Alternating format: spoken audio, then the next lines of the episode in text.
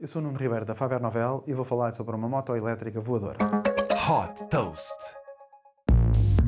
Fundada por um ex-trader de derivados financeiros do banco Merrill Lynch, que é apaixonado por Star Wars, a startup japonesa Ali Technologies desenvolveu uma moto elétrica voadora suportada pela mesma tecnologia que é utilizada nos drones.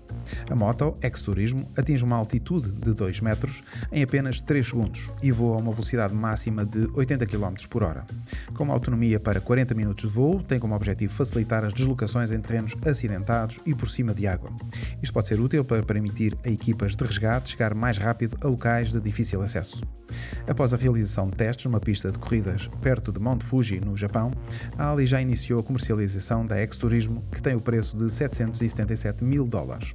Estimando uma procura em países de, com desertos e um maior número de zonas inacessíveis por carro, um dos principais mercados-alvo é o Médio Oriente.